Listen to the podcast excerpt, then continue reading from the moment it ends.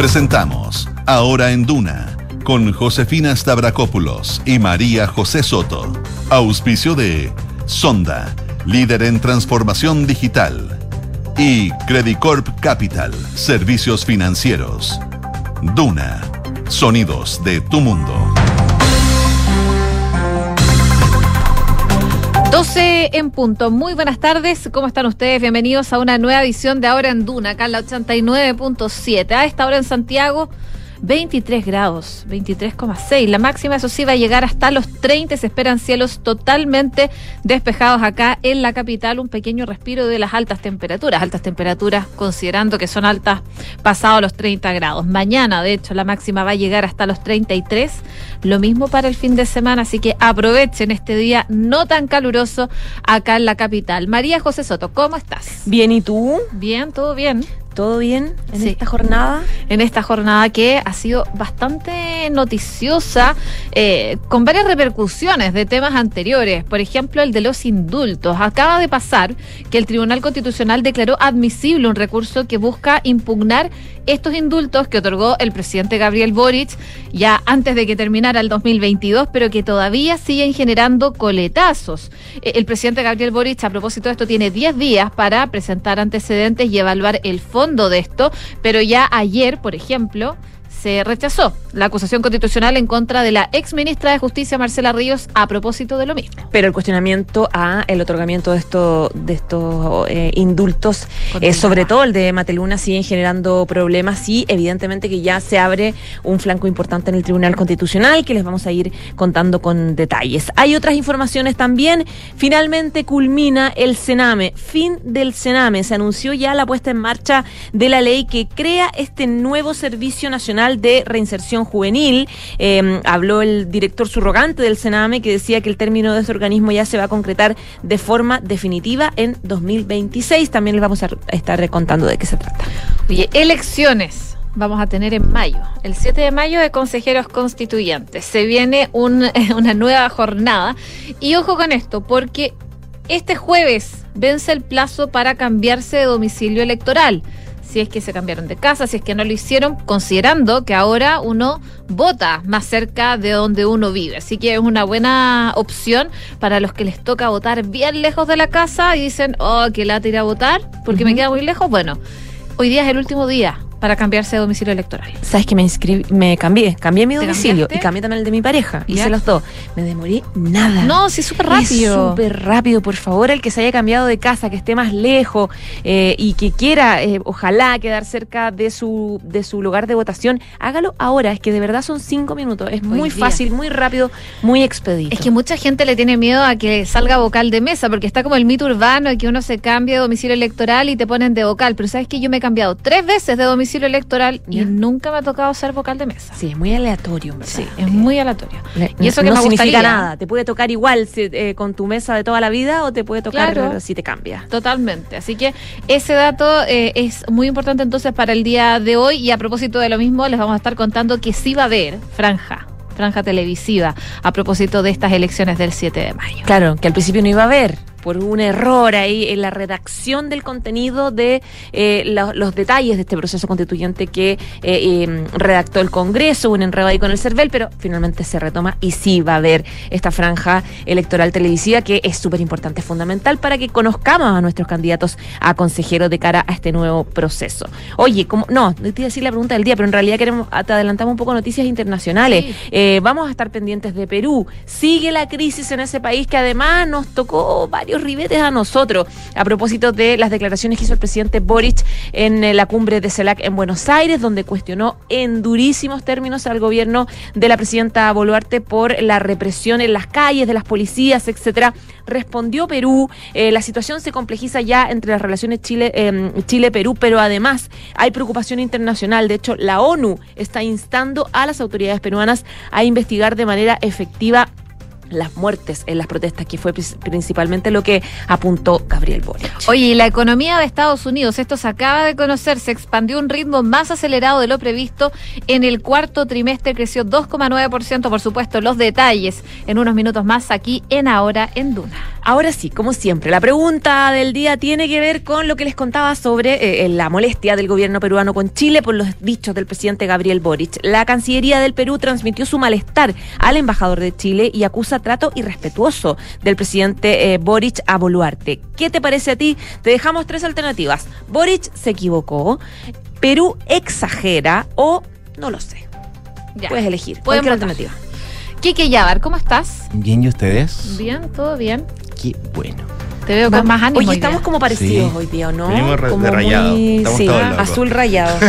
¿Verdad? Se pusieron de acuerdo y no me avisaron. Sí, viste, para que Para la próxima te, te avisamos. Una cosa primaveral. Mañana son rayas rojas. Ya. con rayas rojas. No, en verdad no tengo. Esa camisa azul con blanco no, en invierno no, ¿no? ¿O sí? También. Ah, la el material es, es como lino, el lino es fresquillo, es como veraniego. Está muy de moda el lino. Sí, ya. De moda. Vamos a lo que nos convoca. Vamos. vamos. Después de la moda del día. Ese fue la moda del día.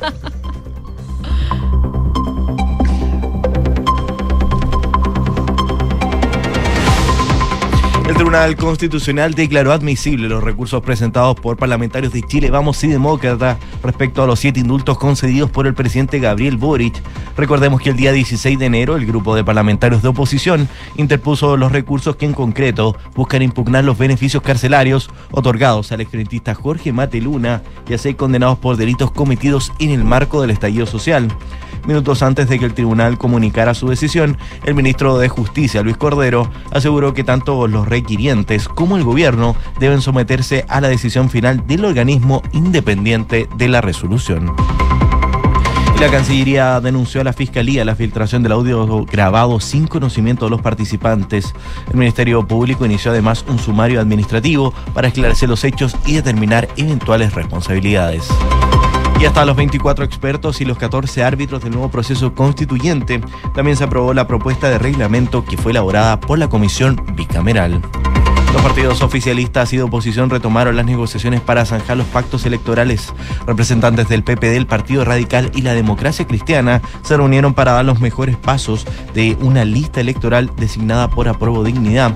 En tanto, dentro de Chile Vamos preparan sus nóminas y afirman que su intención es privilegiar los mejores nombres de la coalición en lugar de simplemente repartirse los cupos.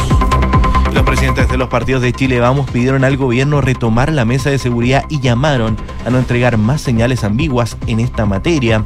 En una actividad realizada en el Parque Intercomunal de La Reina, representantes de la UDRN y Evópoli, además de los alcaldes Evelyn Matei, Germán Codina y Rodolfo Carter, emplazaron al gobierno a avanzar en esta materia se anunció la puesta en marcha de la ley que crea el Servicio Nacional de Reinserción Social Juvenil y con ello pone fin al actual Sename.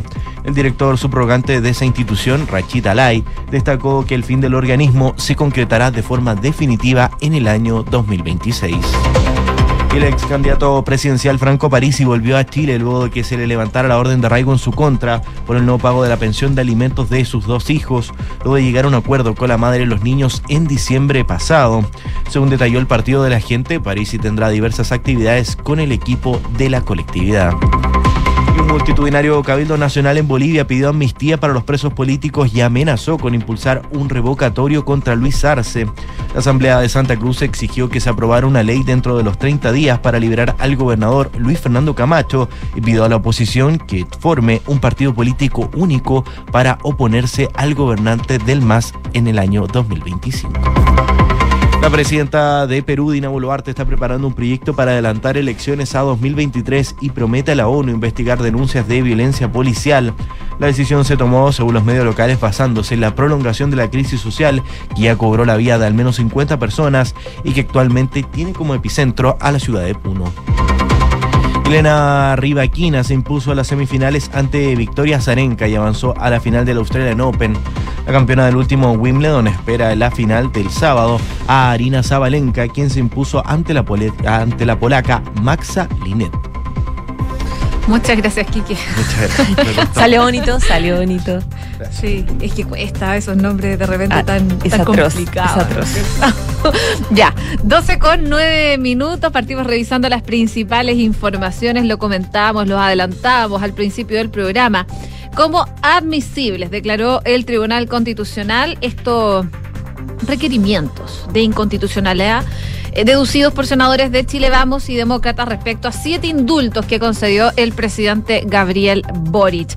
Fue, recordemos, el 16 de enero cuando parlamentarios eh, de este conglomerado interpusieron estos recursos que en concreto lo que buscan es impugnar los beneficios carcelarios otorgados a exfrentistas, al Jorge Mateluna principalmente, y a otros seis condenados por delitos cometidos en el marco del estallido social. Los legisladores no ingresaron la misma acción respecto al resto de los beneficiados al no tratarse de casos que requerían, por ejemplo, decretos fundados, que son los que se están objetando en este caso, y así luego de que el martes los requerimientos fueran acogidos a tramitación, el Pleno del Tribunal se reunió hoy día, bien temprano en la mañana, en las oficinas de huérfano para poder estudiar la admisibilidad, la que finalmente fue adoptada por unanimidad. Y con esta decisión, el presidente Boric y también el contralor Jorge Bermúdez van a tener un plazo de 10 días para pronunciarse.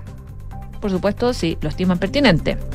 Y posteriormente el Tribunal Constitucional va a resolver el fondo de los requerimientos escuchados, eh, los alegatos de las partes en la audiencia que van a ser públicas.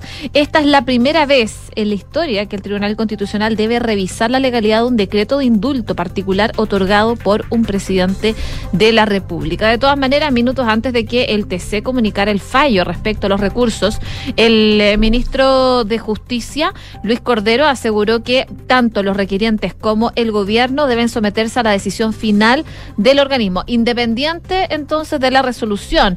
Y decía, en un Estado de Derecho, las autoridades públicas cumplen las sentencias, sean favorables o no sean favorables. Así también, el secretario de Estado explicó que cómo va a ser la defensa del Ejecutivo ante el organismo respecto a estos indultos y dice, vamos a defender en tribunales los actos y sus expedientes de acuerdo a las reglas vigentes, pero también en las prácticas institucionales y la jurisprudencia previa que ha existido en estos temas. Así que parte de lo que se conoció el día de hoy, por unanimidad entonces, el Tribunal Constitucional declaró admisible los recursos que buscan impugnar siete indultos en particular otorgados por el presidente Gabriel Boric. Oye, eh, esto significa que, claro, si se da un plazo de 10 días y, según dijo el representante, si lo estiman eh, pertinente, se pronuncien sobre el asunto eh, que va a ser sometido desde el fondo, en el fondo del eh, tribunal, eh, se va a extender un poco el periodo antes del receso legislativo, en el fondo. Es decir, es probable que ya. Los primeros días de febrero, si es que cumplen el plazo, tengan que pronunciarse respecto de respecto de este requerimiento en el Tribunal Constitucional por parte del presidente Gabriel Boric, del gobierno y también de eh, por parte también del Contralor. Ayer, no sé si viste una declaración que hacía el presidente Gabriel Boric, que estaba medio ofuscado, que estaba en el sur. Le preguntaron también si él había tenido, de nuevo, si él había tenido todos los antecedentes Por los indultos. de, de la, claro, de la, la información anterior de Mateluna respecto de los casos, si él los tenía, y sabes que no respondió el tema. No respondió, ¿No? o sea, insistió en que esto ya lo había respondido, esto ya lo dije, esto ya lo dije. Eh, tengo toda la eh, confianza en el ministro de Justicia, como que en el fondo no, no, no respondió específicamente porque evidentemente que es algo que, que complica. Y esta definición del Tribunal Constitucional lo obliga a transparentar. eh, que, que es algo que hemos tenido una duda durante todo este tiempo. ¿Qué es una desprolijidad? Cuando él hablaba de, cuando Claro. se hablaba, cuando la vocera hablaba de desprolijidades, ¿a qué se refería con desprolijidad? A que no tenía todos los antecedentes y tomó la decisión sin toda la información sobre los casos. Entonces, esto obliga en el fondo a por fin Ver los decir realmente qué, cómo, cómo se tomó la decisión, qué impulsó esta decisión del presidente Gabriel Boric de nombrar eh, a estas personas que fueron finalmente indultadas. Oye, este tema ha sido un real dolor de cabeza, yo creo, para el gobierno desde que partió el año. Desde que partió el año, eh, sumado a otros temas que por supuesto vamos a estar conversando en un ratito más, pero, pero este de los indultos eh, lo ha seguido bastante rato. Vamos de a ver. 12 del día, 14 minutos. Vamos a otro tema también importante. Eh, hoy día se anuncia ya, eh, comienza el proceso de, eh, de fin del Sename.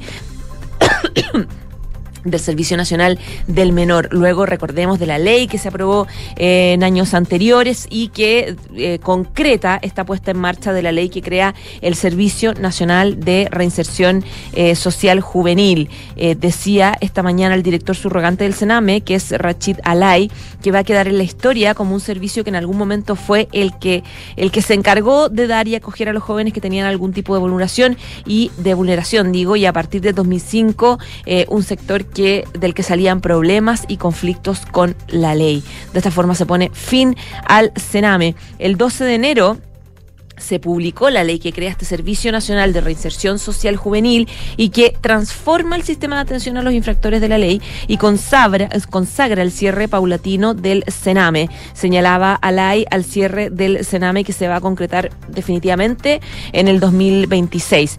Luego de la aprobación del Congreso, el Sename se dividió en dos, el Servicio de Protección Especializada a la Niñez y Adolescencia, que depende ahora del, del Ministerio de Desarrollo Social, y por otro lado el Servicio Nacional de Reinserción Social Juvenil, que depende del Ministerio de Justicia. Desde Justicia dicen que el eh, Servicio Nacional de Reinserción Social, el cambio se materializa en la creación de una nueva institucionalidad y una especialización del sistema de justicia para la aplicación de sanciones penales a los jóvenes mayores de 14, a los menores de 18, eh, trabajando con, eh, en temas, digamos, como la reinserción y también la seguridad pública. Em, lo que decía es que el organismo tiene como propósito administrar y ejecutar las medidas y sanciones contempladas por la ley de responsabilidad penal eh, adolescente con cosas como programas que contribuyan al tema de la reinserción de los jóvenes con la justicia penal, a su reintegración social, a la implementación también de políticas conjuntas de distintos actores del Estado. El nuevo servicio se va a implementar en todo caso gradualmente eh, por zonas a lo largo del territorio nacional. Inicia en el norte con las regiones de Arica y Parinacota, Tarapacá, Antofagasta, Atacama, en el sur con el Maule, Ñuble, Biobío, la Arcanía, los ríos, los lagos, el centro Valparaíso, O'Higgins y la metropolitana. Respecto a las características, el Servicio Nacional de Reinserción Social eh, Juvenil informó que va a ser especializado y de alto nivel. Eh, la atención para los jóvenes será centrada en la intervención y eh, aumenta también los estándares supuestamente de calidad para el funcionamiento. Va a tener un sistema especializado de administración de la justicia juvenil y va a reforzar la respuesta del Estado para poder eh, asegurar el acceso a las prestaciones, por ejemplo, de salud, de educación y de inserción eh, laboral, entre otras medidas que explicaba un poco eh, de que se Richard Rachid Alay de que se trata. Decía que el Sename que tiene 43 años de historia, ha recibido a 83 mil jóvenes, el 87% son niños, el 13% niñas, y desde entonces han pasado algunas cosas que son complejas y algunos aspectos que han sido positivos. El ministro de Justicia, Luis Cordero, dijo que los próximos tres años son de un intenso trabajo para eh, demostrar el compromiso que hay con la protección y eh, derechos de los niños a partir ya de esta ley que crea el Servicio Nacional de Reinserción Social Juvenil. 12 con 17. Hablemos de elecciones porque se vienen nuevas elecciones. A los que están aburridos dicen, ay, que de nuevas elecciones, bueno, nos va a tocar de nuevo y es obligatorio. Así que vayan haciéndose la idea de que tienen que ir a votar. Este jueves, de hecho, hoy día, 26 de enero, a las 23.59 se cumple el plazo para que las personas que lo requieran cambien, de hecho, de domicilio electoral, que yo encuentro que es un beneficio totalmente, eh, sobre todo considerando que el voto es obligatorio. Por último, si el voto es obligatorio, que me queda al lado de la casa. Y esto se empezó a implementar ya en la última elección y funcionó bastante bien. Esto de cara a los comicios por el proceso constituyente. Em, se trata de la votación eh, que se va a realizar el 7 de mayo para elegir al Consejo Constitucional que va a redactar la nueva propuesta de constitución y para ello los partidos deben inscribir sus listas hasta el 6 de febrero queda poquito tiempo para inscribir las listas y ya están trabajando, de hecho, los partidos a propósito de eso. Este grupo va a comenzar con sus labores el próximo 7 de junio basándose en el anteproyecto que trabajará desde el 6 de marzo la comisión de expertos que ya está listo, está listo, zanjado. Eh, eligieron sus candidatos desde la Cámara de Diputados y también desde el Senado. Y debido al carácter obligatorio en caso de que los votantes no cumplan con ir a votar, y no tengan justificación, bueno, se van a tener que arriesgar a las multas correspondientes. Estas van entre los 30 mil pesos y los 180 mil pesos. Así que evitemos las multas, vamos a votar, pero eh, si es que se cambiaron de casa, si es que están lejos del local de votación que le tocó la última vez, bueno, pueden cambiarse de domicilio electoral hasta hoy día en la página web del CERVEL. Como decía la José, es un trámite súper rápido, uno no se demora más de cinco minutos en la página web y queda listo para la próxima elección sin problemas de, de traslado y ese tipo de cosas. Así que buenas noticias respecto de esta elección que se viene pero a tener en consideración que hoy día es el último día para hacer el cambio de domicilio electoral. Hazlo ahora, en este minuto. Ahora ya. Ahora. Sí. Después hacerlo Cinco el día minutos. y ya mañana es muy tarde. Sí, son cinco minutos, de verdad, es muy corto y vale la pena, sobre todo los que ya no viven cerca de su domicilio electoral. Oye, a propósito de lo mismo, del proceso de elecciones que vamos a tener en este año, el Consejo Nacional de Elección finalmente revirtió esta decisión original y anunció que sí va a ser franja televisiva para las elecciones de consejeros constitucionales. Esta determinación se adoptó de forma unánime por los consejeros y fue anunciada con una declaración pública. Sí procede la franja televisiva para la elección de integrantes del Consejo Constitucional. Eh, señaló un comunicado del Consejo en el documento en el que también indicó que la distribución de los tiempos del espacio se va a hacer en conformidad con las reglas legales. Así que está la decisión ya tomada. Recordemos que este tema surgió hace una semana, luego de que se publicara en la cuenta de Twitter del Consejo eh, una información donde se aseguraba que la reforma que habilita el proceso constituyente no contemplaba esta eh, franja televisiva, pese a que sí se habilitaría para el plebiscito de salida de diciembre, que también vamos a tener plebiscito de salida. Esto provocó la molestia de los partidos, de los parlamentarios que participaron en el proyecto. eh, que rebatieron la interpretación del que hizo el CERVEL, indicando que, o sea, el Consejo, indicando que sí debiese incluirse la franja electoral en los primeros comicios, al igual como se hizo en el proceso anterior. Y el lunes, la presidenta del Consejo, que es Farideh Serán, compartió en Twitter una declaración donde adelantaba que un poco se iba a debatir este tema, advirtiendo que sí, finalmente se iba a revertir la decisión y sí existiría franja electoral televisiva para los candidatos a consejeros constitucionales. 12 con 21 minutos. Oye, llegó a Chile Franco Parisi. Llegó con Llegó foto y todo. Con todo, con bombos y platillos. Y eso que se esperaba que volviera. ¿Te acuerdas cuando era candidato presidencial? Finalmente no. ¿Te lo acuerdas que iba a venir y que supuestamente tuvo COVID, así que se quedó, Sí. pero al final nunca volvió y después se supo que en realidad tenía un arraigo por un proceso judicial en tribunales de familia? Totalmente. Y bueno, eh, hoy día finalmente llega Franco Parisi después de varios meses desde la elección presidencial. El retorno fue confirmado por su casa política, el Partido de la Gente. Esto lo hicieron vía Twitter, compartieron una foto le pusieron ahí bienvenido a Chile eh, y comentaban que en horas de hoy llegó eh, su líder y ex candidato presidencial, quien tendrá diversas actividades con el equipo, de hecho, del Partido de la Gente. Le escribían bienvenido Franco a la familia del Partido de la Gente. Eh, y solo para eh, contextualizar, a fines del 2022, tú lo, co- lo, lo comentaba José, Franco Parisi reconoció deber eh, sobre 166 millones de pesos por la manutención de sus dos hijos. Del total, poco más de 124 millones de pesos eran por deuda histórica y 34 millones aproximadamente por concepto de gastos médicos y 7 millones por alimentos entre febrero y junio del año pasado. De eso, 30 millones tenían que pagarse inmediatamente y eso se estableció en el marco de un acuerdo judicial al que tuvo acceso. eh, Radio Bio Bio estoy viendo ahora. Como se comprometió a ponerse al día Parisi, pudo volver a Chile, donde tenía arraigo nacional, el que él mismo pidió poner fin. Así que vamos a ver qué pasa con Franco Parisi. Hoy día está eh, teniendo varias actividades, a ver si lo podemos escuchar. De hecho, está en una actividad ahora mismo, el ex candidato presidencial del Partido de la Gente. De grabar esto para que lo podamos difundir. Los desafíos del PDG son extremadamente relevantes. Aquí se nos vienen varias discusiones a puerta. La primera, la constitución. Y acá todos los pedegeninos, de norte a sur, tenemos una labor extremadamente importante porque vamos a estar enfrentados a distintas almas que nos quieren presentar para esta constitución. La primera, representada por el Frente Amplio, a través de una constitución con una alma merluciana, que fue rechazada tajantemente el 4 de septiembre recién pasado. Hay entonces parte de las declaraciones que está dando el ex candidato presidencial Franco Parisi, que regresó hoy día a Chile.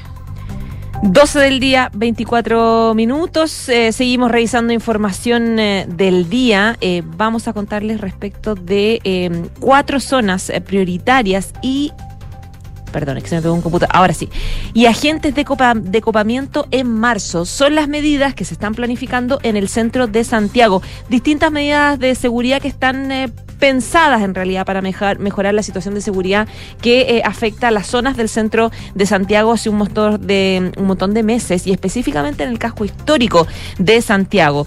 Eh, es mm, un anuncio que hacían distintas autoridades, entre ellas la alcaldesa, bueno, distintas autoridades de Santiago, de turismo, delegación presidencial, que anunciaban eh, estas medidas que apuntan a resguardar, eh, ojalá específicamente el casco histórico de Santiago para avanzar en mayor seguridad eh, para los que visitan la zona, pero también para las personas, para los turistas. Sabemos que la situación se ha vuelto muy compleja en los últimos meses a propósito del comercio ilegal, a propósito de distintas como bandas en el fondo que se han puesto, que se han em, tomado tomado ciertas calles específicas neurálgicas del centro de Santiago. Bueno, por eso que eh, post pandemia el centro de Santiago se vio afectado por distintas situaciones de inseguridad, como yo lo que yo les decía, el comercio ambulante, em, eh, robos, incluso aumento de casos de homicidios en el centro de Santiago. Y lo que decía la alcaldesa de Santiago, Iracy Hasler, es que después de algunos hechos lamentables que sucedieron en seguridad, se logró articular una voluntad común para restablecer una prioridad de resguardar este casco histórico. Y son cuatro los sectores que van a tener prioridad, que son la Plaza de Armas y los paseos aledaños, las calles aledañas, huérfanos, compañía, etcétera, el sector de Bellas Artes y Las Tarrias, eh, el sector del Cerro Santa Lucía, el sector de la calle París y Londres y también el sector de la Plaza de la Constitución que está ahí rodeando el Palacio de la Moneda. Decía la jefa comunal que se va a trabajar en conjunto, que no se va a soltar ninguno de los espacios para que se pueda tener una ciudad que sea amable, de acogida, donde los turistas puedan disfrutar. Lo anterior se traduce no solo en los esfuerzos públicos privados para ampliar los compromisos de recuperación de esta zona, sino que también en la instalación de una mesa de turismo donde ya participa la Subsecretaría de Prevención del Delito y la Gobernación de la Región Metropolitana. La subsecretaria de Turismo, Verónica Kunze, decía que eh, Santiago es la que primero da la bienvenida a los turistas extranjeros, pero también a los turistas nacionales y por lo tanto es súper importante relevar el compromiso que hay para recuperar estos espacios. De hecho, es un clásico que el turista que va a Aysén, que va al desierto, se pasa primero un día, dos días en Santiago y evidentemente quiere conocer la capital y es donde, claro, se puede llevar ahí un, mal momento eh, yendo al centro de Santiago y, por ejemplo, viviendo algún, enfrentando alguna situación delictual. Bueno, por lo mismo que la delegada presidencial de la región metropolitana, Constanza Martínez, subrayaba que la seguridad es la principal preocupación de los ciudadanos que modifica la forma de vida porque hace que modifiquemos cómo vivimos en la ciudad. Por eso es importante poner eh, la urgencia e importancia como gobierno de poder atacar este problema. El casco histórico no es la excepción, decía ella. Eh, tuvimos años de excepcionalidad con una pandemia donde también hubo toque de queda, hubo crisis económica y eh, hay que ver cómo, em, cómo retomar la vida normal que afectó todos estos años a la ciudad. Dijo, es muy relevante que los actores que están presentes pongamos toda la voluntad para poder cambiar esta realidad. La delegada también recordó que desde noviembre del año pasado se han realizado decomisos masivos y que esto ha permitido de alguna forma ir recuperando el orden de la Plaza de Armas, pero decía ella, queda mucho por hacer. La alcaldesa también anunció que en marzo va a comenzar a operar eh, eh, un, concepto que se llama agentes de copamiento en el centro de Santiago, eh, muy específico en la Plaza de Armas, en todo el casco histórico, que involucra una inversión de cerca de 100, 150 millones y que em, se trata de personas, de agentes de copamiento que van a tener una vinculación directa con los operadores de turismo y que se ofrecieron a capacitarlos como anfitriones de distintas partes del centro, de conocer parte de su historia junto con el equipo de Santiago Turismo, según explicaba la alcaldesa. Durante los meses de enero y febrero van a operar los equipos de la Dirección de Prevención y Seguridad Comunitaria en paralelo con el trabajo de las policías. La idea fundamental es retomar el casco histórico del centro de Santiago como un lugar bonito de paseo, de turismo, de paseo familiar, eh, de una visita entretenida y tan eh, característica y tradicional del que viene a visitar Santiago. Oye, y súper cortito, para ir cerrando este primer bloque de ahora en Duna, solo un dato de utilidad pública a propósito de que ya muchos comienzan sus vacaciones, están pensando en viaje. Bueno, en algún momento, ¿a qué no le ha pasado que uno piensa en un viaje, compra el pasaje para un año más y llega el día y no lo puede usar? Lata, pierde el pasaje. Bueno, ahora sabemos que hay temas que han cambiado, uno puede, tiene la posibilidad de cambiar el pasaje, pero en su momento no estaba esa opción.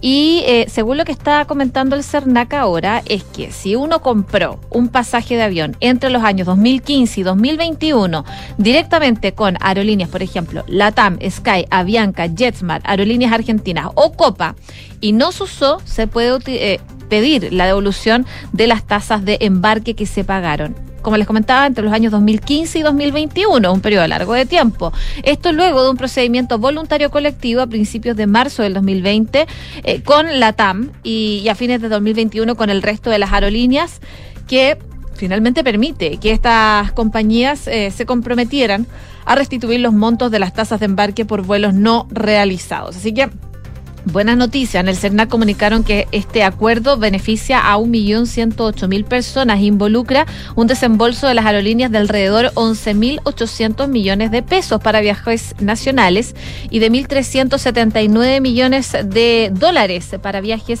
internacionales. Así que ya lo saben, las tasas de embarque igual son caras. Dentro de Chile es más barato, deben costar como 15 mil pesos aproximadamente porque hubo un cambio ahí en los valores. Pero si uno viaja fuera de Chile, eh, desde los 50 mil pesos para arriba. de todas maneras. Igual de todas maneras sirve. ¿Y cuáles son los requisitos en el fondo? Haber viajado entre el año 2015 y 2021 en las aerolíneas que ya les comentaba. La TAM, eh, Sky, Avianca, JetSmart, Aerolíneas Argentina y Copa. Esas son las aerolíneas que están ligadas a esto, a esta y presentarme este procedimiento voluntario. El cobro en tu tarjeta de crédito, algo de acredite que compraste la. Claro, los pasajes uno de repente igual guárdalo, te llegan al mail, entonces sí. ah, deben estar ahí. Uno siempre los tiene registrados. Sí, pues, uno los tiene guardados. Mira, interesante. Hay que buscar la fórmula. Yo creo que te pueden dar algo. Uno tiene que buscar la fórmula para hacer la Voy a hacerlo, de hecho. Hazlo. me, me, acabo de acordar que tengo ahí de todas maneras, uno yo, pendiente. Yo también, de la pandemia. Ya, pues. 12 del día, 31 minutos. Nos vamos a la pausa, pero antes, la pregunta del día. La Cancillería de Perú transmitió su malestar al embajador de Chile y acusó un trato irrespetuoso por parte del presidente Gabriel Boric a Boluarte, que habló y criticó la represión del gobierno peruano contra los manifestantes durante su cumbre en CELAC. ¿Qué te parece? Tres alternativas. Boric se equivocó. Perú exagera o no lo sé. Vota con nosotros. Hacemos una breve pausa comercial. A la vuelta, noticias del deporte con Francesca Ravizza. Vamos y volvemos.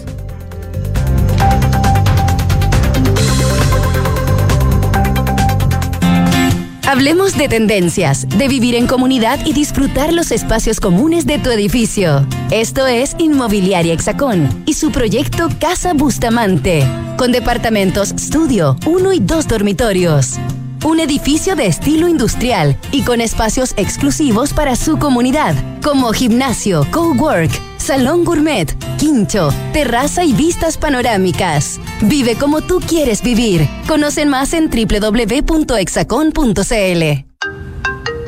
Hola, mi amor. Hola, hola, ¿cómo estás? Bien, o sea, más o menos. Acabo de colgar con el taller y el auto lo tienen la otra semana. Chuta, ¿y qué vamos a hacer para el turno del colegio mañana? ¡El turno! Tranquila, manéjate con Quinto. ¿Quinto? Sí, Quinto, una app donde eliges el Toyota híbrido que quieras y lo usas por el tiempo que necesitas. En tu caso, una RAV 4, para que te quepan todos los niños. Grande Quinto. Descubre nuestros nuevos puntos de retiro y conoce todos nuestros modelos híbridos descargando la app Quinto Share. Quinto.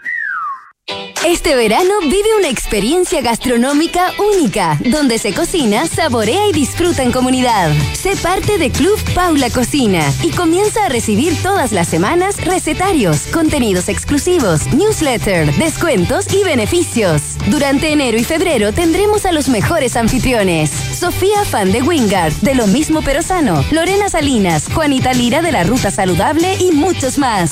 Te esperamos. Suscríbete en paulacocina.cl. Chile. Si queremos cambiar el mundo, primero tenemos que cambiar nosotros. Por eso en Anglo American estamos cambiando nuestra forma de hacer minería con medidas que contribuyen a la lucha contra el cambio climático. Como parte de nuestras acciones, pusimos en marcha la primera planta de hidrógeno verde para minería en Chile y el primer camión minero impulsado por hidrógeno verde del mundo. Porque si el cobre es determinante para el futuro, su producción también debe serlo. Por el cambio climático, lo estamos cambiando todo. Anglo American. Conoce qué más estamos cambiando en chile.angloamerican.com. Poner a prueba tus talentos deportivos y jugar tenis o una pichanga en los parques Bernardo Leighton, Pierre Dubois, La Platina o La Bandera. Leer poemas tranquilo y bajo la sombra de la pérgola en el Parque Violeta Parra. Sí, esto y más son parte de los panoramas que puedes disfrutar de la red de parques urbanos de Parque Met, presentes en 15 comunas de Santiago. Conoce más en www.parquemet.cl y en nuestras redes sociales arroba parquemetbimbo. Somos GTD y sabemos que cada empresa, sin importar su tamaño, tiene múltiples necesidades. Por eso, diseñamos soluciones que se adapten a sus desafíos y, por sobre todo, que nos permitan poner nuestra tecnología al servicio de cada una de sus metas. En GTD, creemos en las empresas y las acompañamos día a día, porque en el camino hacia el éxito vamos juntos. GTD. Hacemos que la tecnología simplifique tu vida.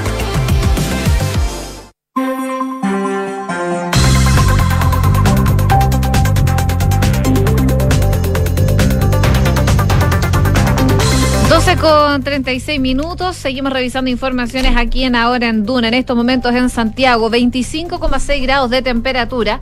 Y es momento de revisar noticias del deporte con Francesca Ravizza. ¿Cómo estás, Fran? Bien, ¿y usted? Bien, ¿de qué te reís? No, muy tonto, no lo voy a decir. Ah, bueno, ya. bueno, ya. Bueno, ya. Oye, les traigo, les traigo varias noticias. A ver. Tenis. Ya están las tres finalistas del Australian Open femenino. La kazaja Elena Rivaquina, de 23 años y 25 del ranking ATP, se metió en la final. Ella viene de ganar Wimbledon, que es el único Grand Slam que ha ganado, tras derrotar a Victoria Zarenka, que era mi, era mi candidata a Victoria Zarenka, para ser sincera. Yo soy bien fan de. Siempre he sido bien fan de Serena Williams y Victoria Zarenka, y como ya Serena Williams está retirada, eh, como toda mi fe puesta en Victoria Zarenka y finalmente que ha estado jugando, como ha tenido un, renacer, no, no pudo contra la joven Elena Rivaquina, que viene de derrotar a tres campeonas de One Slam, de Grand Slam, quiero decir, en este, en esta Australian Open, que es a, Iga Swiatek, a Ostapenko y a Lazarenka. Y la particularidad que tiene Rivaquina es que ella es una jugadora que nació en Rusia pero que juega por eh, Kazajistán desde el año 2018 porque ya estaba a 175 del ranking de la WTA y le ofrecieron plata y, apoyo económico para poder eh, mejorar su tenis a cambio de que juegue por Kazajistán y ella finalmente lo aceptó. Y eso que aceptó en 2018 le sirvió para poder jugar Wimbledon el año pasado, donde vetaron a los tenistas rusos y bielorrusos que no pudieron jugar y finalmente ganó Wimbledon y se convirtió en eh, bueno, la, única eh, jugadora rusa desde que lo hiciera la María Charapova en 2004 en ganar Wimbledon. Entonces finalmente se saltó un poco todas estas restricciones que había puesto Wimbledon para los deportistas rusos y bielorrusos y ella pudo ganar y se quedó con, con su primer Grand Slam. Y esta va a ser su segunda final. Y al otro lado está Arina Zabalenka, que tiene 24 años, es 5 del mundo. Ella es bielorrusa, está compitiendo sin bandera eh, como jugadora neutral. Y si es que llegara a ganarle mañana, o sea, el sábado, quiero decir, a Rivaquina, se convertiría en la primera tenista en la historia en ganar con bandera neutral un Grand Slam. Mira. Ella. Em, este es su primer Grand Slam, ella eh, ha dicho que es un sueño, de hecho toda su pretemporada fue pensando en ganar un Grand Slam por fin durante su carrera. Hizo todo este cambio biomecánico en su saque, en su servicio. Y dijo ella en la entrevista que es imposible negar que está nerviosa, que los nervios son parte de, del deporte, de la vida, o sea, está, está, llegando a una etapa muy importante en un torneo de tenis, por lo tanto algo muy importante en su carrera. Eso sí, ella dijo que a diferencia de la tendencia mundial, de los deportistas, ella decidió dejar de trabajar con un psicólogo. Para poder mejorar su tenis. ¿Y por qué? Porque ella, al, al estar siempre trabajando, esto es algo de ella, no quiere decir que está bien, es el mecanismo que ella está usando. Tampoco se fue en contra de las personas que usan psicólogo, pero ella estaba utilizando al psicólogo como una persona que le solucionara todos sus problemas y finalmente ella estaba dependiendo mucho de él. Y lo conversó en diciembre y acordaron que por un tiempo o quizás para siempre deje de trabajar con un psicólogo para ella hacerse cargo de las Sí misma. dificultades que enfrenta en el, en el tenis. Ella no está diciendo, y, tampoco creo que se interprete que no necesitamos psicólogo y que nosotros podemos ser nuestros propios psicólogos. Nada que ver, esto es una alternativa que ella está probando después de haber tenido mucho tiempo terapia. En, en- ningún caso, es que no quiero que después un psicólogo me escuche y, y diga que estamos diciendo que la terapia es mala, todo lo contrario, es una alternativa que está probando ella para no tener que siempre depender de un tercero. Y lo otro que ella también está trabajando es en ella siempre ha sido una jugadora muy expresiva que grita mucho cuando le salen mal las cosas, ¡Guau! como típico como los tenistas. Ella está tratando de evitar gritar cuando le va mal en los puntos y solamente darse ánimo, refuerzo positivo. Ah, mira. Sí, está, está como alguien que conozco. ¿Ah? Un refuerzo positivo. Refuerzo. está, está tratando de, de dedicarse al, al refuerzo positivo, a, a- a darse ánimo, a no tratar de, de quedarse en los puntos, en los puntos negativos. Y esta final va a ser el sábado y vamos a ver cómo, cómo va que podría tener a una por primera vez ganadora de un Grand Slam o a otra jugadora que finalmente va a ganar por segunda vez un Grand Slam. Muy, muy entretenido está el Australian Open. La lata es que los partidos son en horarios medio complicados, con la diferencia de horario son a las 5 de la mañana. Nos pasa arte igual, eso Sí. con el tenis yo encuentro. Sí, porque se juega mucho en, en Australia. en Australia, en Europa, eh, a veces con el cambio de horario juegan a las 9 de la noche, en la madrugada acá. Pero o sea, ha- han sido como a las 5 de la mañana o a las 9 de la noche lo- los partidos más importantes. Pero bueno, A las 9 de la noche igual ya. ahora con las aplicaciones igual uno puede verlo después, pero por lo menos a mí me pasa que me carga ver un partido si ya sé el resultado. Sí. Ahora yo conozco una persona que tiene problemas cardíacos que no puede ver los partidos sin saber el resultado.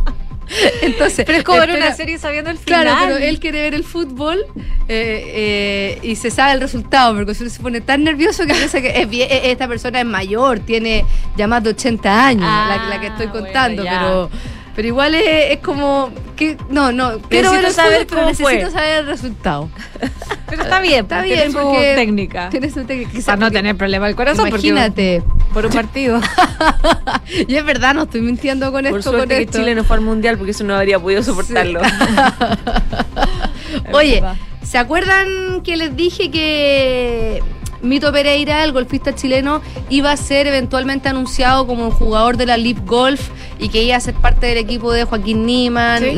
Básicamente, eh, Eduardo Miquel, que es el entrenador de Mito Pereira y de Joaquín Niman, está también participando junto a Joaquín Niman en la Leap Golf y como que el entorno de ellos, de los chilenos, es, es favorable a este nuevo sistema de golf, pero eh, las cosas se habrían complicado un poquito y de acuerdo a una información que entrega un periodista especializado de la revista eh, Golf Digest y de Sport Illustrated, que se llama Dan Rapport, dice que... eh, no, no, no dice que es Mito Pereira, pero todo indica que es Mito Pereira de la persona que está hablando, porque dice que eh, él ha, dicho que quiere seguir en el PGA por un tiempo más, lleva menos tiempo que Joaquín Niman este, en este circuito antes de que Joaquín Niman se retirara, y porque además la Leaf Golf, que el gran problema que tuvo en su primera temporada era el problema de la difusión, porque mm, a, pesar de que acá en Chile se transmitía eh, y en Latinoamérica principalmente a través de, DirecTV, pero se transmitía en inglés, o sea, no toda la, tenías que hablar inglés, entender el inglés para poder disfrutar al 100% este evento, no estaba en, en- en español o con, o con subtítulos. Finalmente consiguieron un acuerdo con la cadena CW, que es estadounidense, lo que significa mucha más exposición, porque además eh, en Latinoamérica eh, los números se consume mucho menos golf que en Estados Unidos, en general. Eh, en general en Estados Unidos el deporte televisado se consume mucho más que es de los países donde más se consume deporte y eh, cerraron un acuerdo con esta cadena que eh, se espera mm, alcanzar una audiencia a los, a, lo- a los 100 millones de televidentes. Es una es un acuerdo eh, que, no ha trascendido mucho el valor, pero significaría más exposición y esto haría que habría hecho que la Leaf Golf le retirara esta oferta a Mito Pereira y volviera más adelante con una, pero por menos plata. Raro, ¿no? Que en general, pero es porque eh, ya no necesitan a lo mejor, o no van a necesitar grandes golfistas para que su liga empiece a tener mayor exposición porque habrían cerrado este acuerdo con la cadena CW y esta situación, eh, ¿por qué te digo que todo indica que es Mito Pereira? Porque Mito Pereira sigue sin competir en el circuito PGA y se suponía que iba a competir este fin de semana en el Farmers Insurance Open y no apareció. Entonces, ah, todo indica que hay un acuerdo que no, no está cerrado, entonces eh, no se ha retirado del PGA, pero no quiere jugar porque mm, está muy, muy, muy, muy compleja esa situación. Bueno, ¿y qué va a pasar con eh, si la Leaf Golf eh, en Latinoamérica? No todo el mundo tiene esta cadena de no, no todo el mundo tiene DirecTV, que ha sido el que, el que ha transmitido, y todo indicaría que eh, la CW tiene lazos comerciales con CBS Sports, Ya. que a su vez le cede contenidos a Fox Sports. Y Fox Sports lo compró, E ESPN compró Fox Sports y a través de eh, ESPN o a través de Star Plus podría llegar la Leaf Golf a Latinoamérica. Ah, podría estar entonces, Podría, podría estar. Este, este acuerdo comercial también podría servir para que eh, esta cadena transmita la Leaf Golf, pero eh, yo la he visto en DirecTV, la Leaf Golf, y es bastante entretenida. El formato es muy similar a cuando uno ve una carrera de Fórmula 1, eh, y lo único que tiene es eso, que, que no, no se puede ver en español y tampoco está subtitulada. Claro. Entonces, que eso igual. ¿Pero complica al verlo o.? O sea, que hay mucha entrevista. Ah, ya. Y hay claro. que estar como demasiado concentrado, como si no eres nativo inglés o no, no hablas bien, no inglés, no, no lo entiendes bien inglés, claro. eh, es complejo, o sea. Te puede llegar a aburrir. te puede llegar a aburrir porque no entiendes lo que están diciendo. Pero, pero, pero, pero claro, te, te va a si te gusta el golf, te va a entretener igual porque el golf se juega callado. Es verdad.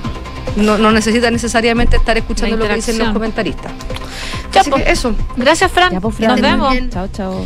12 con 46. Revisamos noticias del mundo. Nos vamos a Perú porque el secretario general de la ONU, Antonio Guterres, ha compartido su consternación por el número de muertes registradas en las protestas que están teniendo lugar en Perú y eh, lo que está haciendo es un llamado a estas autoridades del país eh, vecino de nosotros a llevar a cabo investigaciones que sean rápidas, efectivas e imparciales sobre estas muertes. Según ha detallado en un comunicado el portavoz de la ONU, eh, Guterres ha exhortado a la moderación para evitar una nueva escalada de violencia y ha reiterado también su llamado al gobierno de Perú para que pueda cumplir con sus compromisos internacionales en materia de derechos humanos. También subrayaba Guterres eh, la importancia de que las protestas se desarrollen de forma pacífica y respetando el derecho a la vida y la propiedad. Con todo, recalcó que es fundamental generar las condiciones para un diálogo significativo e inclusivo entre el gobierno peruano y, por supuesto, los manifestantes que permita abordar la crisis que actualmente se vive en el país. Sabemos que Perú se encuentra sumido en una profundísima crisis política que nació a raíz de eh, la destitución por parte del Congreso del expresidente Pedro Castillo, quien anunció el pasado 7 de diciembre la disolución del Parlamento andino y la instauración de un gobierno de excepción. Tras la detención del mandatario a raíz de esa decisión, eh, decenas de miles de personas han salido a protestar en diversos puntos del país para pedir la dimisión de la presidenta Dina Boluarte, la disolución del Congreso y también la convocatoria urgente a elecciones presidenciales, pero desde entonces más de 60 personas han muerto en estos disturbios. El gobierno de Perú reafirmó ya su compromiso con los derechos humanos en el Consejo de Derechos Humanos de Naciones Unidas, tras la participación de una delegación de alto nivel en su cuarta revisión ante el examen eh, periódico universal de eh, referido Consejo, y la delegación encabezada por el ministro de Justicia, eh, ha lamentado la pérdida de vidas humanas en este contexto. Sin embargo, dice las protestas no pueden confundirse con acciones delictivas y de violencia indiscriminada que transgreden la convivencia social, ha dicho, ha dicho el ministro. Vamos a ver qué pasa entonces, pero la situación es bastante compleja. La ONU está incitando a las autoridades peruanas a investigar de manera efectiva las muertes en estas protestas. Oye, solamente actualizar un poco lo que está pasando en Perú a esta hora. Estoy entrando a radioprogramas del Perú donde la noticia del último minuto es que hay carreteras bloqueadas en ocho regiones. Hay a esta hora también escasez de gas licuado eh, domiciliario, digamos, en las casas, y también de petróleo, de combustible, eh, de gas doméstico en distintas eh, provincias eh, peruanas por los bloqueos de las vías nacionales en la región. De hecho, lo que describe este medio de comunicación peruano es que hay larguísimas filas de personas cerca de los combustibles eh, como también en bombas de gasolina y de petróleo. Hay poca gasolina de 95 octanos, el precio ya eh, supera los, eh, lo, los costos habituales, también hay escasez de gas doméstico y se está aumentando también el costo de los mismos. Hace cuatro días también existía estos casos de escasez y em, claro, nos faltan también quienes venden a precio desorbitante cuando la necesidad apremia. Es la situación que está pasando hasta ahora en Perú. En, paralelo, en paralelo además, el gobierno sigue con eh, muy malas relaciones eh, internacionales con quienes están cuestionando la, la represión a, y, el fallecimiento de personas que están eh, manifestándose. De hecho, según leo del comercio del Perú, el gobierno retiró al embajador en Honduras por supuestamente una inaceptable injerencia de su presidenta, Xiomara Castro exigió la liberación de Pedro Castillo, de quien dijo es el presidente legítimo del Perú. Por lo tanto, hay de nuevo un conflicto diplomático que está eh, enfrentando Perú. Ya lo tiene con Chile luego de esta declaración que hace el presidente Gabriel Boric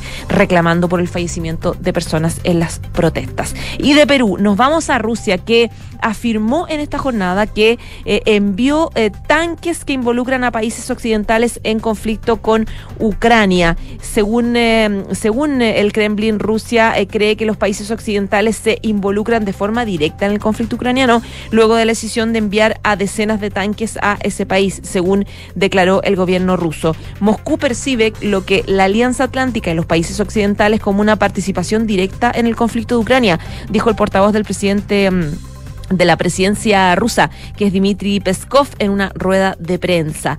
El representante del Kremlin eh, hizo estas declaraciones al comentar unas palabras del presidente de Estados Unidos, Joe Biden, quien dijo que la decisión sobre el suministro de carros de combate pesados a Ucrania es una lucha por la libertad. Nosotros, dijo Peskov, es, eh, estamos categóricamente en desacuerdo con esas palabras.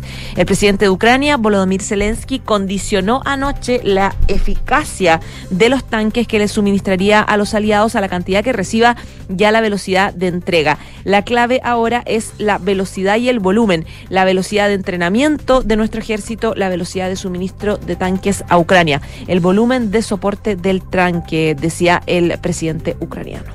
12 con 51 y brevemente también contarles que hay dos legisladores republicanos en Estados Unidos que presentaron en el Congreso un proyecto de ley que busca prohibir la aplicación TikTok.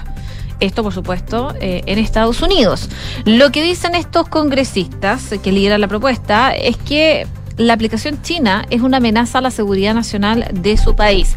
Dicen TikTok no solo está asociada directamente al Partido Comunista Chino, sino que ha sido usada para espiar a estadounidenses. La propuesta de ley ordena al Ejecutivo a bloquear y a prohibir las transacciones por parte de entidades o personas estadounidenses con empresas matrices de TikTok, eh, que es propiedad de ByteDance. Y a su vez eh, pide al director de Inteligencia Nacional entregar un reporte al Congreso sobre las actividades que eh, los legisladores consideran son una amenaza nacional por parte de TikTok, incluyendo presuntamente permitir el acceso del gobierno chino a datos de Estados Unidos. TikTok ha negado, sabemos eh, ya anteriormente, eh, estos señalamientos o eh, señalamientos de este tipo, asegurando que no censuran contenido o da acceso al gobierno chino a sus datos. De, en diciembre también el Congreso de Estados Unidos ya había aprobado una ley que prohíbe el uso de la popular aplicación de videos de dispositivos oficiales del gobierno federal. Y varios estados como Texas, Alabama, Virginia, Tennessee ya han hecho lo propio a nivel estatal, mientras que territorios como Indiana han presentado demandas contra ByteDance, que es la empresa dueña de TikTok, por supuestamente permitir el espionaje chino. Además, decenas de universidades públicas también han vetado esta aplicación en las últimas semanas en sus sistemas oficiales o en sus redes Wi-Fi eh, o emitieron recomendaciones a sus alumnos para que dejen de usarla. Ya en 2019 y como parte de su estrategia de aumento de presión hacia China, el entonces presidente Donald Trump eh, dio un ultimátum a TikTok para que traspasara sus operaciones a empresas estadounidenses si no querían que fueran prohibidos en su país, eh, algo que no terminó ocurriendo. TikTok tiene más de 100 millones de usuarios solo en Estados Unidos y se ha convertido, eh, lo sabemos acá en Chile también, en una de las redes sociales más populares del mundo. 12 del día, 54 minutos. Estás en Ahora en Duna. Y volvemos a temas nacionales. Ayer durante la noche el gobierno y la oposición finalmente lograron destrabar la reforma constitucional que permite la protección de infraestructura crítica por parte de las Fuerzas Armadas en caso de un peligro grave o inminente al país. Eh, esto luego de que el proyecto se rechazara en la Cámara de Diputados más temprano, en la jornada de ayer, eh, con 61 votos a favor, 73 contra y 3 abstenciones. Pasó a comisión mixta donde el gobierno eh, buscaba salvar esta, esta iniciativa. El Ejecutivo había llamado a rechazarlo en la Cámara Baja, producto de la distorsión que, según dijo la ministra Carolina Toá, había alcanzado la iniciativa en la Comisión de Seguridad Ciudadana el martes, cuando parlamentarios opositores aprobaban una indicación supresiva que reducía las capacidades de las Fuerzas Armadas para resguardar la infraestructura crítica y el cuidado de las fronteras, eh, lo que en ese momento provocó el disgusto del subsecretario del Interior Manuel Monsalve, que se retiró, de hecho, en ese minuto de la sesión. Eh, tal como se está aprobando el proyecto de ley, les quita la posibilidad a los chilenos del norte de que las Fuerzas Armadas colaboren en tareas de orden público. Por eso me he retirado de la comisión, pero el gobierno no se retira de la tarea legislativa, dijo Monsalve tras salir de la sala y añadió los chilenos que viven en el norte. Eh, ¿Qué es lo que piden? Que haya colaboración de las Fuerzas Armadas. En su intervención de hoy en la Cámara, Toa dijo que tras su paso por la comisión eran eh, tales las contradicciones que tiene el proyecto, los insentidos que tiene, ponemos las Fuerzas Armadas ahí, pero no pueden controlar el orden público, entonces van a tener que estar parados mirando y artículos eh, después se dice lo contrario, que nuestra recomendación es eh, para salvar el proyecto lo que, que lo llevemos a mixta, lo rechacemos en general y una mixta compongamos todo. No es para rechazarlo, es para salvarlo, que se requiere un rechazo en general y un trabajo posterior, decía la ministra del Interior. Finalmente, la comisión mixta, el Ejecutivo y la oposición terminaron acordando el protocolo que incluye definitivamente la formación de dos meses de trabajo a partir de febrero próximo. Luego de esto pactado, el proyecto fue aprobado en la noche por unanimidad en la instancia y pasó ya rápidamente a la sala del Senado, donde también logró respaldos eh, de todos los 37 legisladores presentes. 12 con 56 minutos. Vamos a la economía, eh, específicamente a la de Estados Unidos, que, que, creció más rápido de lo previsto hasta finales del 2022, pero hubo señales de una desaceleración de la demanda subyacente, ya que eh, las subidas de tipo de interés más pronunciadas en decenas de amenazas eh, en cuanto al crecimiento de este año. El Producto Interno Bruto aumentó a una tasa anualizada de 2,9% en los últimos tres meses del 2022, después de una ganancia de 3,2% en el tercer trimestre que mostró el jueves la estimación inicial del Departamento de eh, Comercio. Aproximadamente la mitad del aumento del PIB reflejó el crecimiento del inventario, mientras que los desembolsos del gobierno igualaron la mayor ganancia desde principios del 2021. Y según una encuesta de Bloomberg, el mercado anticipaba un crecimiento de 2,6% en el cuarto trimestre. El consumo personal, la mayor parte de la economía, subió a un ritmo inferior al previsto, 2,1%.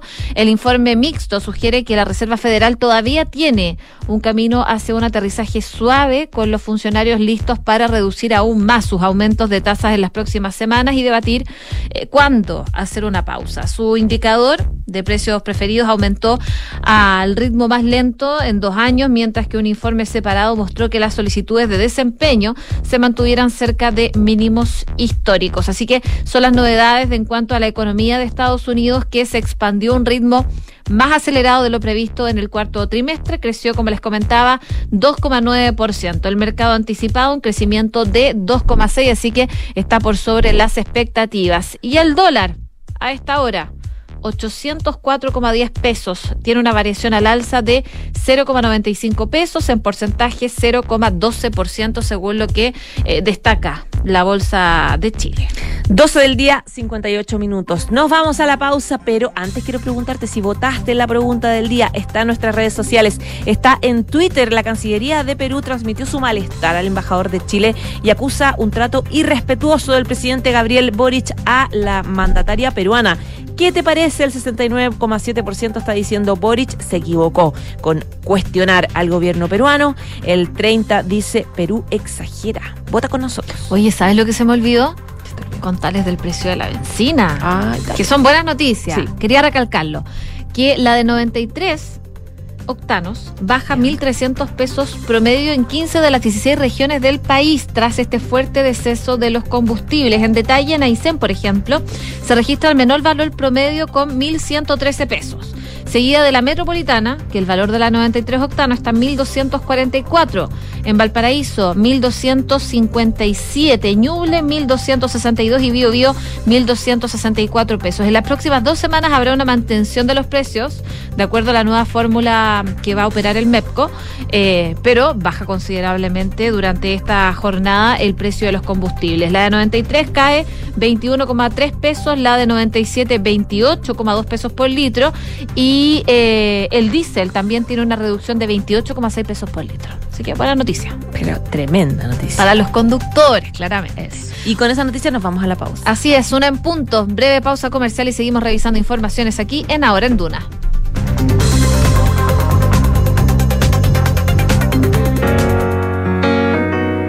En Sonda, trabajamos para que disfrutes tu vida, impulsando la innovación y el desarrollo de soluciones que acompañen la transformación digital de las organizaciones de hoy. Cuenta tú también con el respaldo, agilidad y eficiencia del líder en transformación digital de la región. Conócenos en sonda.com. Porque en Sonda trabajamos para que disfrutes tu vida. Sonda. Make it easy. En Credicorp Capital nos centramos en ser aliados estratégicos de nuestros clientes para cumplir sus objetivos con nuestro portafolio de inversiones de carácter global. Siente la confianza invaluable de contar con asesores financieros que le agreguen valor a tus decisiones. Conoce más sobre nosotros en credicorpcapital.com. Construir un futuro mejor es responsabilidad de todos. Mientras más países adoptan medidas para reducir las emisiones de carbono, la demanda de productos y servicios esenciales para el crecimiento económico sigue en aumento. No es fácil, pero son recursos como el cobre producido por BHP en Chile los que ayudan a hacerlo posible. El futuro está aquí. Descubre cómo en bhp.com slash mundo mejor. Con Talana, la más completa plataforma digital de recursos humanos, ahorras tiempo y costos. Simplifica tus tareas del día a día con las soluciones del ecosistema de Talana. Dedícale tiempo a lo que más importa, los equipos y las personas que lo conforman. Únete a las miles de empresas que ya han digitalizado su área de recursos humanos con Talana. Conoce más en talana.com. ¡Felicidades! Puedes escoger el premio que quieras. Ay, quiero ese. No, eh, ese. No, mejor el del lado. Ay.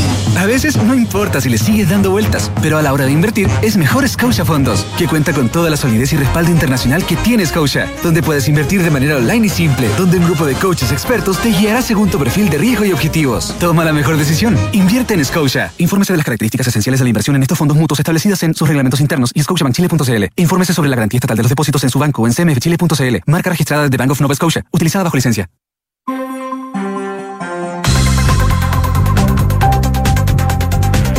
Una con tres minutos, estamos de regreso en ahora en Duna, Carlos 89.7. En Santiago hasta ahora 25,7 grados de temperatura. La máxima va a llegar hasta los 30 el día de hoy, con cielos despejados. Ya está con nosotros nuevamente Kiki Yabar para hacer un resumen de los principales titulares. Presidentes de los partidos de Chile Vamos pidieron al gobierno retomar la mesa de seguridad y llamaron a, a no entregar señales ambiguas en esta materia. En una actividad realizada en el Parque Intercomunal de La Reina, representantes de la UDI, RN y Evópoli, además de los alcaldes Evelyn Matei, Germán Codina y Rodolfo Carter, emplazaron al gobierno a avanzar en esta materia. La ministra del Interior, Carolina Tobá, aseguró que está haciendo las gestiones para ver la posibilidad de reanudar el trabajo de la mesa de seguridad durante esta tarde, con miras a concretar un compromiso transversal en esa materia.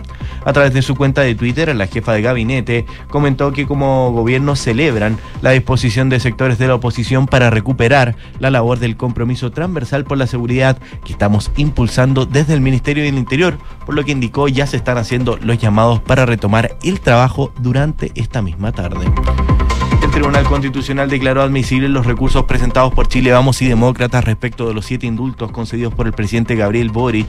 Recordemos que el día 16 de enero el grupo de parlamentarios de oposición interpuso los recursos que en concreto buscan impugnar los beneficios carcelarios otorgados al exfrentista Jorge Mateluna y a seis condenados por delitos cometidos en el marco del estallido social. Minutos antes de que el tribunal comunicara su decisión, el ministro de Justicia, Luis Cordero, aseguró que tanto los requirientes como el gobierno deberán someterse a la decisión final del organismo independiente de su resolución. Superintendencia de Salud presentó un recurso de aclaración ante la Corte Suprema en el marco de la polémica por el dictamen que ordena a las ISAPRES aplicar la nueva tabla de factores a sus afiliados y restituir los cobros en exceso. La Superintendencia explicó que este recurso tiene como fin precisar el verdadero sentido y alcance de una resolución judicial que constituye una materia cuyo conocimiento es de exclusiva competencia del Tribunal de Justicia que la dicta y saber el tiempo de aplicación, ya que la nueva tabla de factores comenzó a regir durante el año 2020. Egipto, Qatar y Naciones Unidas, mediadores habituales entre Israel y las milicias palestinas cuando se producen escaladas de violencia, están mediando un nuevo acuerdo entre las partes para prevenir una mayor escalada de tensión en esa región. La escalada de las tensiones se produce tras una incursión israelí esta mañana en el campo de refugiados de Jenin, que derivó en fuertes choques violentos que terminaron con nueve palestinos muertos y 20 heridos. Desde Israel argumentaron que el operativo se realizó para detener a miembros de un escuadrón de fuego de la yihad islámica, grupo que ya afirmó se encuentran en estado de reunión continua para evaluar la situación y responder. Y un asteroide del tamaño de un camión pasará cerca de la Tierra hoy, según comunicó la Agencia Espacial Estadounidense NASA, que si bien enfatizó, este no representa ningún peligro para la humanidad, pero que este se trata de uno de los acercamientos más próximos jamás registrados.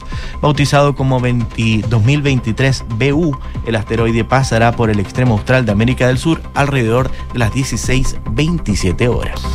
Muchas gracias, Kiki. Muchas gracias a ustedes. Una con seis, oye, como admisible de el, el, Tribunal Constitucional los requerimientos de inconstitucionalidad deducidos por senadores de Chile Vamos y Demócratas respecto a estos indultos que entregó el eh, presidente Gabriel Boric. Fue en enero pasado, eh, a principios de enero, cuando... em, el grupo de parlamentarios interpuso este recurso, que en concreto lo que busca es impugnar los beneficios que eh, se le otorga, beneficios carcelarios, al exfrentista Jorge Mateluna y a seis condenados por delitos cometidos en el marco del estallido social.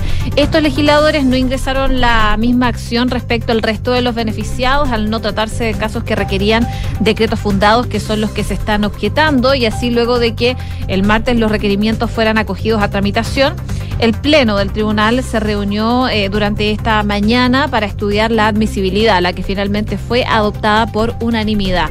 Con esta decisión entonces, el presidente Gabriel Boric y el contralor Jorge Bermúdez van a tener un plazo de 10 días para pronunciarse, de estimarlo por supuesto pertinente. Y posteriormente, el Tribunal Constitucional va a resolver el fondo de los requerimientos escuchando los alegatos de las partes en audiencias que serán públicas. La abogada y ex convencional Constanza Juve de la UDI, quien es una de las patrocinadoras de los escritos, valoró la resolución del organismo y decía que era positivo que el TC haya declarado admisibles estos requerimientos. El gobierno ha reconocido que si hubiesen tenido toda la información hubiesen actuado de otra manera y hoy tienen la oportunidad de actuar de manera distinta y que en su informe se allane a anular los delitos. Esa es la primera vez en la historia que el Tribunal Constitucional tiene que revisar la legalidad de un decreto de indulto particular otorgado por el presidente de la República. También habló el ministro de Justicia, Luis Cordero, aseguró que tanto los requirientes como el gobierno deben someterse a las decisiones finales del organismo independiente de su resolución. Pero de todas maneras hay otras ofensivas que están dando vuelta. Por ejemplo, los requerimientos del TC fueron suscritos por eh, algunos parlamentarios, tanto demócratas como de Chile Vamos, pero también eh, no es la única ofensiva impulsada por parlamentarios. En RN ingresaron una solicitud para invalidar los indultos de Mateluna principalmente y de Luis Castillo, quienes tienen un amplio prontuario policial. Y a esto se suma una solicitud que hizo la bancada de la UDI ante la Contraloría para que revise la legalidad de los indultos, organismo que ya solicitó un informe al Ministerio de Justicia. Una de la tarde y ocho minutos. Hoy eh, varios representantes importantes de Chile Vamos hicieron un anuncio importante. De hecho, decían que estaban dispuestos a retomar la mesa de la agenda de seguridad del país. Eh, fue una conferencia de prensa que dieron esta mañana. Estaba Javier Macaya, senador y presidente de la UDI. Estaba Gloria Hood, que es presidenta de Bópoli. Estaba el alcalde de la Florida, Rodolfo Carter. Estaba la alcaldesa de Providencia, Evelyn Matei. Y anunció algunas condiciones para poder retomar esta mesa que recordemos eh, la oposición completa se salió en algún minuto eh, debido a la decisión del presidente de otorgar estos polémicos indultos. Eh, y ahora dicen que pueden estar dispuestos a volver a conversar, a hablar del tema, sentarse en esta mesa, retomar las negociaciones, pero con cuatro exigencias. La primera, poner en, dice poner en conocimiento a todos los municipios los números de patentes de los autos que han sido robados. dice que esto va a permitir reducir fuertemente en un corto plazo todas las encerranas, encerronas, digo. Lo segundo, dicen ellos, eh, les damos la bienvenida a los migrantes que vienen a trabajar, pero las mafias, hemos visto crimen organizado eh, únicamente por extranjeros y e, ejemplificaron a los motochorros. En esa línea sugirieron reuniones con los alcaldes y alcaldesas eh, para buscar políticas públicas para definir una decisión al respecto. la oposición pidió además la presencia de carabineros equipados en las calles, además de tramitaciones más ágiles para que los carabineros puedan disponer de eh, implementaciones como vehículos donadas por las municipalidades en el menor eh, tiempo posible. Eh, hay sectores, además, decían los alcaldes, en las comunas que están totalmente tomados por el narcotráfico. La calidad de vida de esas comunas y familias es brutal. Y aquí ha habido intervenciones muy exitosas. Aquí en América del Sur se referían los alcaldes como en Medellín. Y en Chile también, en La Legua. ¿Qué cuesta? Decían que nos pongamos de acuerdo y veamos qué, cuál va a ser el próximo barrio que vamos a intervenir. Por lo tanto, ellos plantean esta serie de, em, de requisitos para eh, poder retomar las negociaciones que en algún minuto se cayeron, se congelaron completamente por la indignación que generó en eh, Chile Vamos. Eh, el otorgamiento de indultos por parte del presidente Gabriel Boric, lo que terminó significando un escándalo con la renuncia de la ministra de Justicia, la renuncia del jefe de gabinete, el presidente Gabriel Boric, una acusación constitucional en contra de la ex ministra de Justicia Ríos que ayer se rechazó y también requerimientos al Tribunal Supremo. Es decir, hay varias cosas que se hicieron y que significaron un perjuicio tremendo eh, para, el, eh, para, para el gobierno y eh, evidentemente que fueron en desmedro de esta situación. Ahora, la ministra del Interior, Carolina Toa, respondió a esta, este anuncio de que quieren retomar la mesa de negociación, pero con algunos requisitos. De hecho, ella lo celebró, lo aplaudió y dijo que están en este momento haciendo los llamados para empezar, ojalá lo antes posible, con esa pega. De hecho, ella decía, estamos en este momento haciendo los llamados para retomar las conversaciones en la tarde y recoger las preocupaciones de los distintos sectores. Ella recalcaba que las diferencias no serán obstáculo para trabajar en conjunto por la seguridad de las personas en nuestro país. Esto en referencia a la decisión de Chile Vamos de restarse de la instancia en protecta por la entrega de tres indultos por parte del Ejecutivo. Una con eh, 12 minutos, seguimos revisando informaciones a ver si volvemos a retomar en un ratito más ese tema, porque se acerca un nuevo periodo de votaciones y en esta ocasión la elección para elegir a los miembros del Consejo Constitucional. Y es por eso que el Servicio Electoral ya publicó las fechas del cronograma, incluyendo los plazos para la solicitud de cambio de domicilio electoral. El proceso de modificación de domicilio es fundamental, por supuesto, para poder elaborar este padrón electoral, eh, un padrón eh, donde se recopilan los datos para señalar, por ejemplo, los locales de votación. Y hay que recordar que la votación del próximo 7 de mayo para el Consejo Constitucional es de carácter obligatoria. Por lo tanto, si no se acercan a las urnas, van a tener que recibir una multa. Y en esta elección se van a elegir 50 consejeros constitucionales, de los cuales 25 tienen que ser mujeres y 25 tienen que ser hombres, según consigna el sitio web del CERVEL, del Servicio Electoral. Hoy es el último día, el último día plazo para pedir este cambio de domicilio electoral o, por ejemplo, actualizar los datos de registro. Hasta las 23.59 horas van a estar habilitadas las plataformas digitales para poder hacer este trámite, que es bastante rápido y que se hace con la clave única. El cambio de domicilio también puede hacerse de manera presencial eh, en las direcciones regionales del CERVEL, pero hasta las 6 de la tarde. El plazo, por supuesto, se acota. Y además, el procedimiento puede hacerse en las oficinas de Chile Atiende y en las oficinas del registro civil al renovar la cédula de identidad o el pasaporte. Ahora, si van a hacer el trámite online, ¿cómo tienen que hacerlo? Se meten a la página web cambiodomicilio.cervel.cl con la clave única inician sesión. Posteriormente va a comenzar el proceso de solicitud de cambio de domicilio, donde eh, les van a pedir los datos correspondientes. Y a continuación, por supuesto, eh, el CERVEL entrega eh, tus datos que ya han sido actualizados entregaron también algunas recomendaciones para mejorar el sistema de georreferenciación que permitirá que tu local de votación esté más cerca de tu domicilio. Por ejemplo, poner la dirección correctamente y sin abreviarla no poner intersecciones, solo calle y número, no usar caracteres especiales. En el ámbito rural, especificar la localidad y asegurarse que la dirección corresponda específicamente a la comuna que usted está poniendo. Esas son las recomendaciones que hace el CERVEL para tener una mejor georreferenciación al momento de asignarle el local de votación para que sea el más cercano a su domicilio. En el sitio web se pueden encontrar también un cronograma completo con las fechas del nuevo proceso eleccionario que cumple eh, ya el 7 de mayo con la primera elección, con las votaciones. Así que eh, hay que tenerlo en consideración. Si quieren conocer las fechas, la página web está habilitada en el CERVEL, eh, pero claro, hay varias instancias que se van dando. Hoy día sale que es el último plazo de solicitud de cambio de domicilio. Mañana se publica la nómina especial de electores mayores de 90 años. El 6 de febrero, por ejemplo, vence el plazo para declarar eh, la candidatura y se inicia el periodo de campaña. El 11 de febrero vence el plazo de reclamo electoral de los mayores de 90 años. El 18 de febrero se publica la aceptación o rechazo de candidaturas y así. Así que el detalle por completo lo pueden ver en cervel.cl.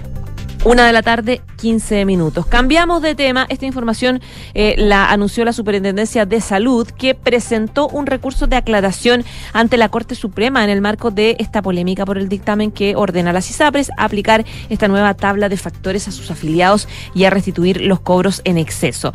A través de un comunicado recogido, la a, entidad dijo que tras conocer la posición de la Asociación de ISAPRES y sus representados respecto a las sentencias de la Corte Suprema y eh, con el objeto de dar un preciso y riguroso cumplimiento del fallo respecto de la tabla de factores de riesgo, la Superintendencia de Salud optó por presentar un recurso de aclaración ante el máximo tribunal para despejarla de manera responsable, dijo los alcances de este.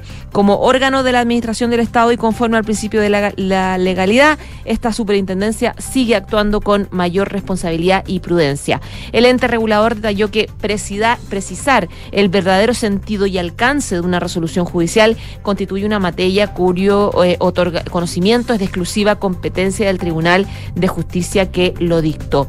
A la espera de lo que pudiera eh, resolver la Corte, dice el comunicado, seguiremos trabajando con la máxima urgencia en el modelamiento de la aplicación de esta tabla única de factores eh, contenida en esta circular y también las medidas administrativas. Con este recurso, La superintendencia busca aclarar el periodo que abarcará la restitución de eh, los dineros, ya que la tabla de factores eh, empezó a regir en 2020. Y esta jornada eh, se esperaba una nueva sesión de la Comisión de Salud del Senado para abordar también esta crisis del sistema privado. Y a las 4 de la tarde, de hecho, está citada una reunión de este, esta comisión con la Asociación de ISAPRES, con el Ministerio de Salud, para precisamente ir abordando esto. Pero, claro, da la sensación a todas luces que con este este hecho, la Superintendencia de Salud, al presentar este recurso de aclaración, eh, los plazos que se habían planteado, que podrían ser, por ejemplo, marzo, que ya estuviera eh, más claridad para las ISAPRES, podría relantizarse desde el momento en que se le solicita esta ayuda a la Suprema. Una con 17. Y por último, también contarles de la cuenta pública que realizaron hoy día las cuatro fiscalías regionales de la región metropolitana, una instancia que contó con el fiscal nacional Ángel Valencia. Esta cuenta pública considera un periodo de casi un año, desde el 1 de diciembre del 2021 al 30 de noviembre del 2022. Y eh, en este periodo, eh, dicen, según eh, la cuenta pública, se ingresaron 523.558 denuncias, lo que corresponde al 38,9% del total de ingresos del país. Estas causas aumentaron en un 11% respecto del año anterior, es lo que explican desde, la, desde el Ministerio Público. La cantidad total de delitos ingresados fue de 570 perdón, 547.502, un número mayor al de causas ingresadas debido a que una causa puede contar con uno o más delitos.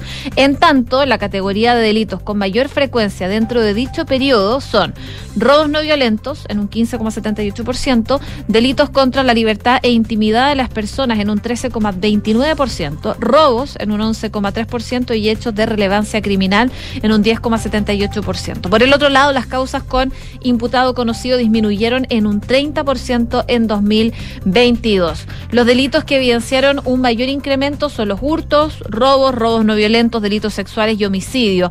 Pero el contraste, los ilícitos que experimentaron una marcada disminución fueron las de justicia militar, en un menos 24% y delitos de funcionarios en un menos 17%. Durante el periodo ingresaron también 6.198 hechos en los que participaron imputados menores de edad, menores de 18 años, que aumentó en un 21% respecto del periodo anterior.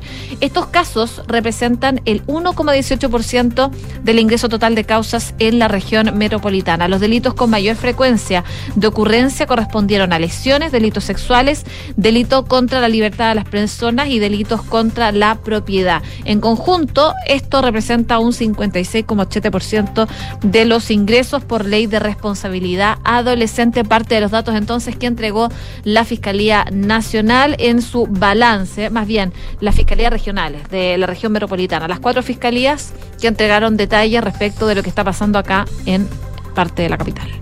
Una de la tarde, 20 minutos. Ya nos vamos, pero antes los resultados de la pregunta del día. Les contábamos que el gobierno peruano transmitió su malestar al gobierno chileno y acusó un trato irrespetuoso por parte del presidente Gabriel eh, Boric. ¿Qué te parece? El 67,6% dice Boric se equivocó con sus declaraciones en la cumbre de CELAC. El 32,4% Perú exagera.